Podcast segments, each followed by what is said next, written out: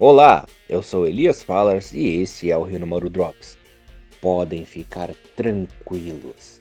Takehiro Tomiyasu tem uma lesão leve e está confirmado para a Copa do Mundo.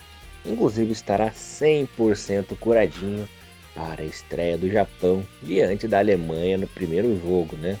Podem ficar sossegados, Tomiyasu estará 100%, jogará como titular nessa Copa do Mundo e nossa, que alívio, hein? Seria aí a maior perda do time para esta Copa, né? Praticamente todo o setor defensivo depende dele e do Yoshida. Deu tudo certo.